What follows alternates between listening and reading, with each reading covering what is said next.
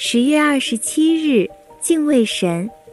箴言二十二章十七到二十九节。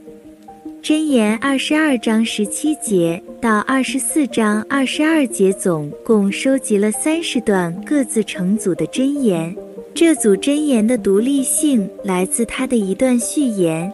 且表明作者是一位无名智者，而非所罗门王。这三十段箴言和一些保存下来的埃及箴言文稿很类似。因此，有人认为这一段经文实际上是改编自埃及箴言，但也有圣经学者指出，并没有直接证据显示类似的埃及箴言是早于旧圣经箴言存在。而且，因为生活环境和通商的关系，以色列人与邻近国家的人有类似的箴言，似乎也不足为奇，不一定是改编。更重要的是，这段箴言与埃及箴言有很大的区别。埃及人因为不认识真神，所以他们的箴言虽包括弃恶行善，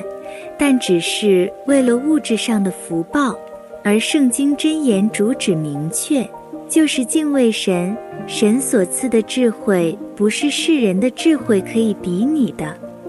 十七到二十一节这段里有一个很强烈的信息，就是不能把这些训词视之等闲，反而要全心全意地去听和领会，并且存记心中，以便随时运用。十八节嘴上咬定的意思是时常谈论，二十一节意思是随时能够用用真言实语来应对。如果不是时常思想谈论主道，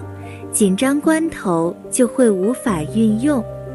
二十九节更以办事殷勤的人，也就是工艺纯熟的人作为比喻，说只有熟练的技师才会受王的器重，不至于受冷落。世上各个民族都有一些自己的劝世文学。